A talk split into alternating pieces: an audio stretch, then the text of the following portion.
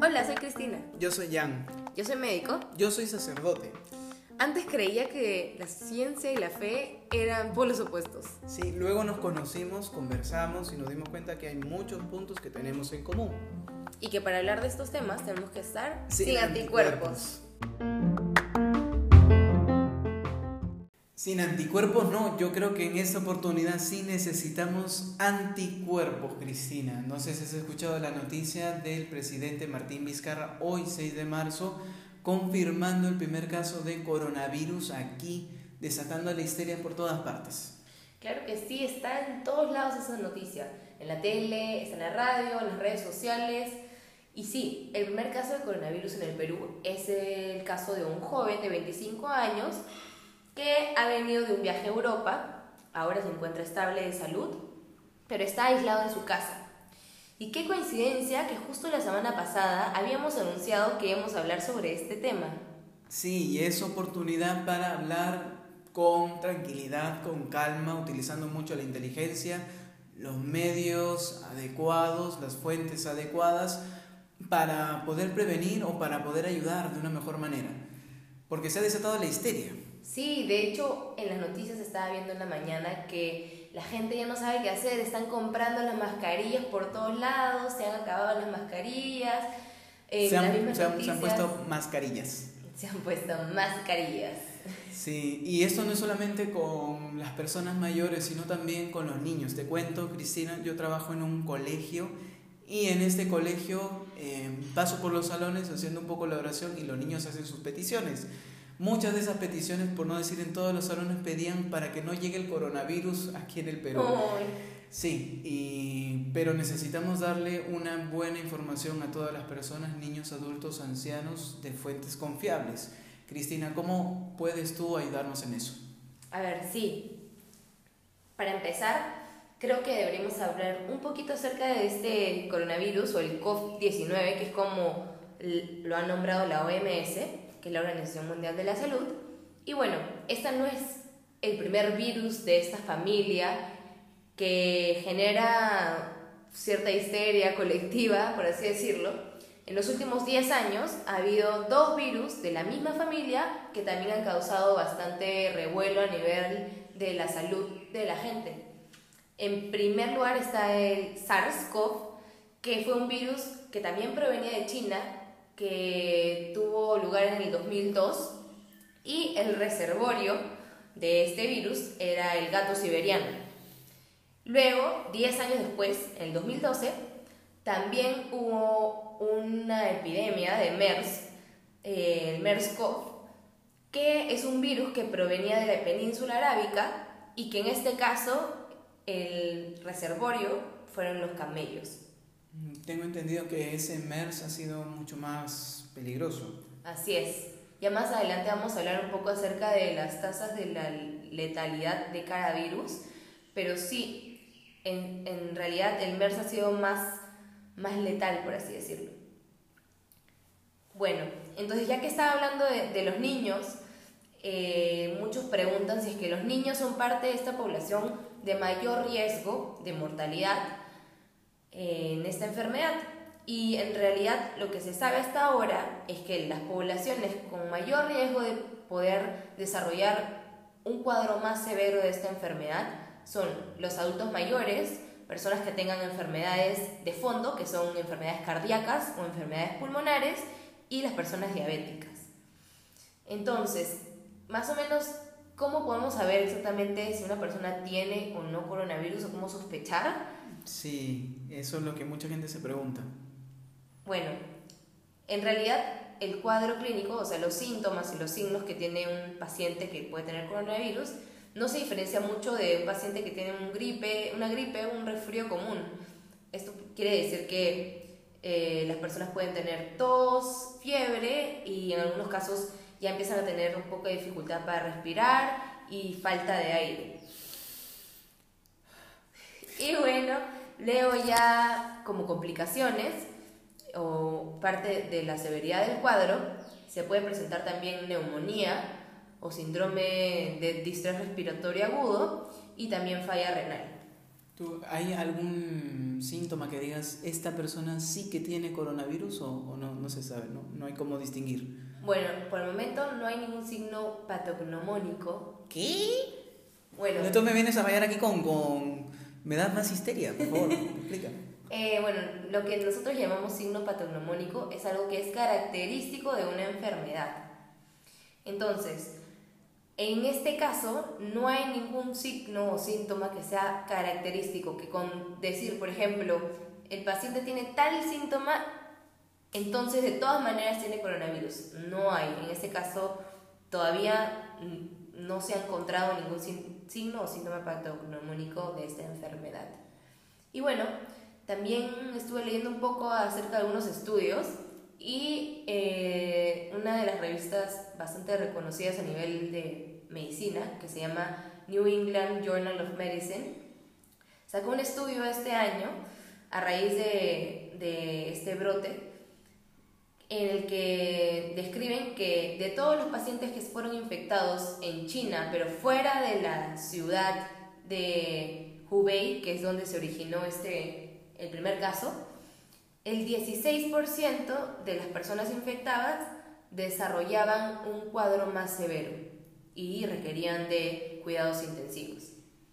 Entonces, asociado a esto, también podríamos hablar un poco acerca de la letalidad. ¿Y qué es la letalidad? Es de todos los casos infectados, cuántas personas llegan a morir.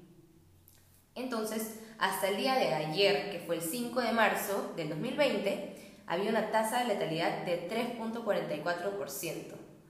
Eso es a nivel internacional.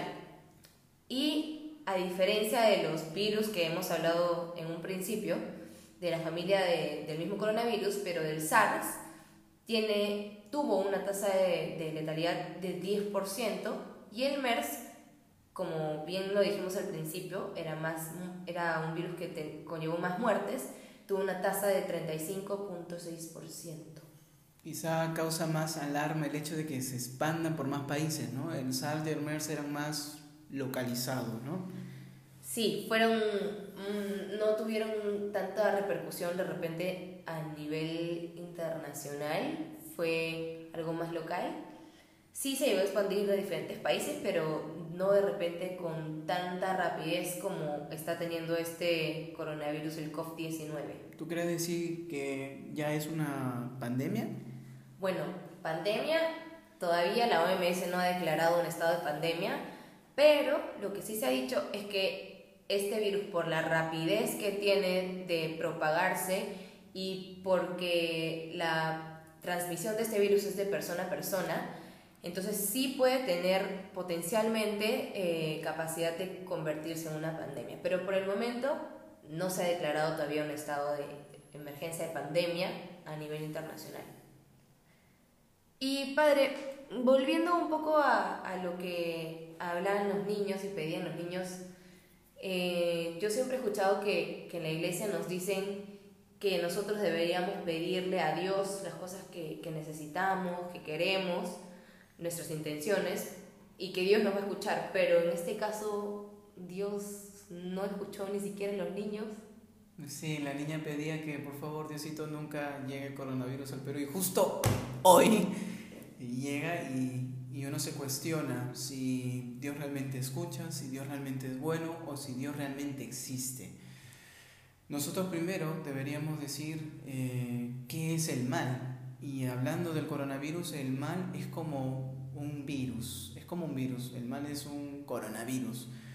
Porque los virus lo que tienen que hacer es prenderse de los entes, de las cosas, de las personas. No existen por sí solos. Lo que existe son las cosas, la realidad, lo que es bueno, lo que es positivo. Pero el mal se prende de eso. Quiere decir, si queremos definir el mal, es una ausencia, una privación, una deficiencia del bien.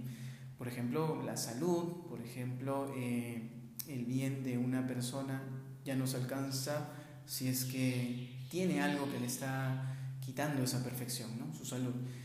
Pero el mal tiene diferentes aspectos. Puede uno entender el mal físico, como es la presencia de una enfermedad, de un virus, de un terremoto, o también existe el mal moral, que es producto de la libertad de las personas que obran. ¿Qué ocasiona el mal en nosotros? ¿Qué ocasiona una enfermedad? ¿Qué ocasiona la muerte? ¿Qué produce en nosotros? En primer lugar, creo que nos produce angustia, desesperación, histeria, como lo estamos viendo ahora.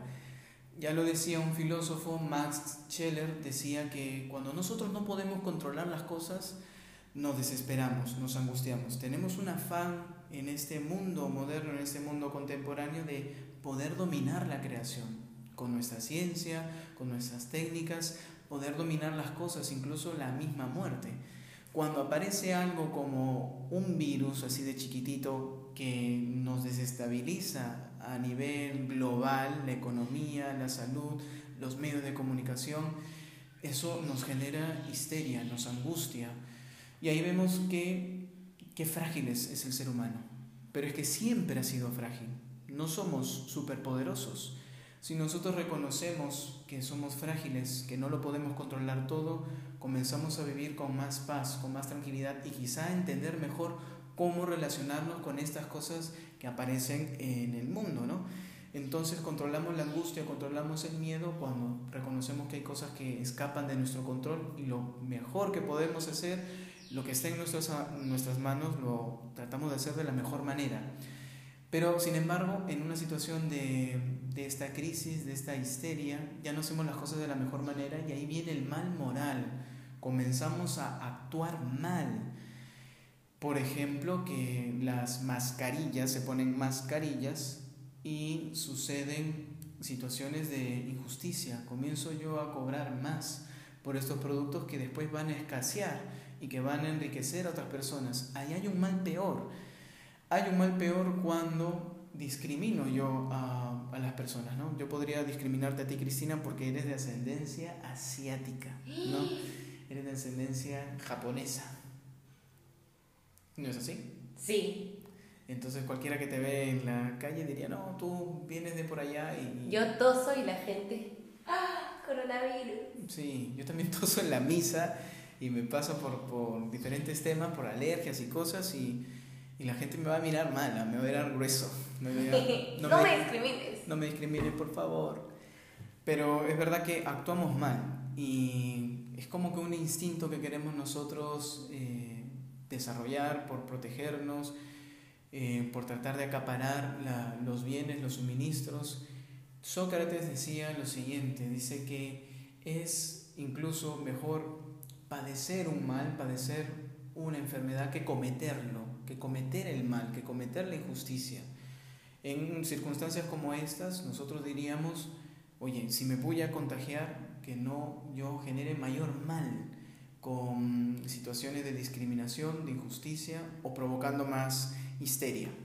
Pero la pregunta de la niña, eh, o en relación a esta pregunta sobre si Dios existe o no, si nos escucha, si es bueno o no, ¿Cómo es verdad? ¿Cómo podríamos compatibilizar la existencia de un mal, de una enfermedad tan, tan global como el coronavirus o que exista la misma muerte de, de tantas personas? Incluso sabemos que no es la única casa de, mm, de mortalidad. Hay diferentes enfermedades, diferentes situaciones en el mundo entero que generan la muerte de muchas personas, de niños, de ancianos, y uno se pregunta, ¿y, dónde pinta Dios? ¿no? ¿Cómo poder compatibilizar la existencia de un Dios supuestamente bueno, misericordioso, todopoderoso, con la existencia del mal? Aquí Epicuro, se suele atribuir a Epicuro cuatro, cuatro lemas, ¿no? diciendo, ¿cómo es posible si este Dios que quiere, quiere evitar el mal, pero no puede, entonces sería un Dios que no es todopoderoso, que no es omnipotente? ¿O qué pasaría si es más bien que Dios puede curar esta enfermedad, puede curar los males, pero no quiere?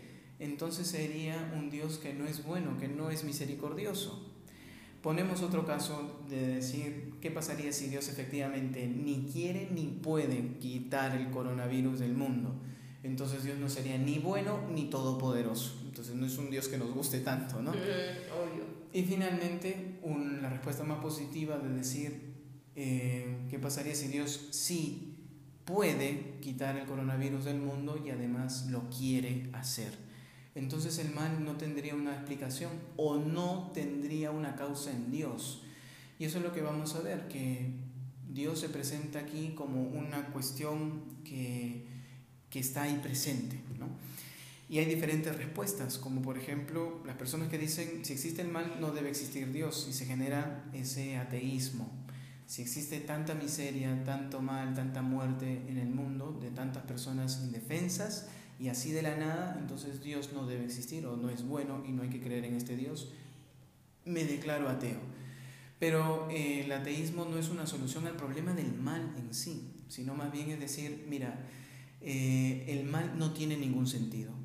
Entonces, como no tiene ningún sentido el mal, no hay una explicación, la existencia misma no tiene ningún sentido. Y cuando alguien cae en un sinsentido de las cosas, todo viene, todo cae hacia abajo, ¿no? Ya no lucho, ya no quiero, ¿para qué voy a luchar por, la, por recuperar la salud o el bien o ayudar a los demás si la existencia misma no tiene ningún sentido? Entonces no, no responde a esta problemática. Otro grupo de personas ven a Dios como ese Dios castigador, de decir, mira, tú Cristina te has portado tan mal, has hecho tan mal las cosas, por eso tú vas a sufrir el coronavirus, para que la gente vuelva a Dios. Y mucha gente lo cree así, como ese Dios castigador, pero tampoco es una idea adecuada de Dios porque, porque quitaría libertad a las personas. Y además eh, en Dios mismo estaría tanto la causa del bien como la causa del mal. Y eso tampoco tendría mucha lógica. ¿no? Dios no podría ser el causante del mal. Y así lo decimos nosotros. Dios no es un castigador, Dios tolera el mal, lo permite.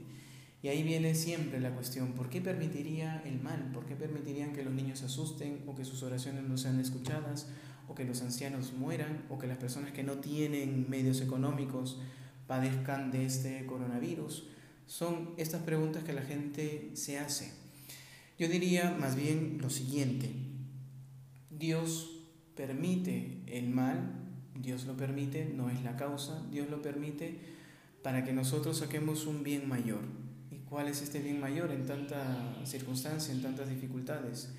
Ese bien mayor es que nosotros podamos superar esta dificultad. Este bien mayor es querer ayudar a los demás. Este bien mayor es buscar la solidaridad. ¿no? La gente se pone, se compran las mascarillas pensando que así se va, no sé, que así va a evitar que se contamine esa persona. Más bien, una persona que ya tiene el virus, debería ponérselas con las mascarillas, ellos deben tener la prioridad para evitar contaminar a más personas. El criterio es completamente distinto. El criterio en el primer caso es de ese egoísmo, de yo no quiero contagiarme, ¿no? yo quiero protegerme o yo quiero proteger a los míos, que hasta cierto punto es algo válido, pero el otro criterio es, mira, yo ya estoy enfermo y necesito no contagiar a los demás, no alarmar a los demás, sino más bien ayudar a los demás. Y ahí está la esperanza. Nosotros que somos cristianos sabemos que en situaciones muy difíciles aparece gente que el corazón se le desdobla, se le desborda, aparecen personas heroicas, los santos que dan la vida por los demás, sabiendo muy bien qué significa la muerte. La muerte es algo que no podemos controlar, pero la muerte será el paso a una vida eterna. Si alguien no tiene claro qué es la vida eterna o no cree que exista tal cosa como la vida eterna, esta vida en este mundo angustia, desespera y trato de hacer lo posible para mantenerme en este mundo de la mejor manera, sin sufrimiento, sin cosas. Entonces, creer que existe un Dios que permite el mal para un bien mayor da esperanza. Y a eso debemos apuntar nosotros, Cristina, a dar esperanza. Como nosotros, con nuestros medios que están en nuestras manos, damos más esperanza. ¿Tú qué nos dirías como médico? Los médicos dan mucha esperanza, por favor no se enfermen los médicos. sí, por favor cuiden a sus médicos y a los profesionales de la salud que están alrededor de ustedes también. ¿Y a los padrecitos? Y a los padrecitos también. También. Pero bueno, según la perspectiva médica, un poco para a grandes rasgos dar algunas pautas generales, eh, hay básicamente algunos pilares que son los más importantes para la prevención de esta enfermedad.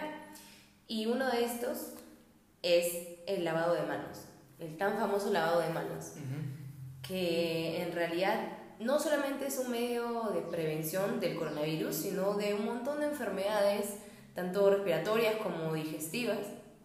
Y para esto se recomienda que se haga un lavado de manos de alrededor aproximadamente 20 segundos. ¿Y cómo podemos contabilizar 20 segundos. De hecho, también podemos contar 1, 2, 3, 4, 5, 6, hasta 20. Bueno, según la CDC, lo que recomiendan es cantar Happy Birthday dos veces. Dos veces, pero aquí le vas a cantar. veces. Sí, es un poco. No tiene mucho sentido, ¿no? Sí. Pero nosotros nos hemos dado cuenta que hay una forma súper chévere y eficiente de lavarte las manos, que es rezando. Entonces puedes rezar una Ave María y un Gloria, y eso hace tus 20 segundos de lavado de manos. Bien, y puedes rezar por tanta gente que está sufriendo, que ya sufre la enfermedad, o para evitar que se contagie, ¿no? Así es. Mientras te lavas la mano, puedes ir rezando. Entonces es súper eficiente tu lavado de manos. Y bueno, mucha gente se pregunta, ¿tengo que lavarme las manos con agua con jabón o puede ser con alcohol gel y estas sustancias que contienen eh, antibacteriales? De hecho, eh, lo que se recomienda es que cada vez que las manos estén visiblemente sucias, se laven con agua y con jabón y el resto de, de- de veces que se necesitan lavar las, las manos puede ser con un alcohol gel, pero tiene que tener un contenido de mínimo 60% de alcohol. Y aparte del lavado de manos, también es importante eh, la prevención de contacto. Entonces, de lo que está hablando acerca de las mascarillas, es muy cierto lo que está diciendo. No hay hasta ahora, no se ha comprobado que haya un 100% de efectividad al usar la mascarilla, pero de, de hecho en el caso de las personas que están infectadas y que quieren prevenir el contagio, la propagación de este virus, sí hay un efecto mayor al que hay si es que una persona que está sana, que no tiene ningún tipo de enfermedad ni ningún síntoma, se pone una mascarilla. En esos casos no se recomienda usar mascarilla.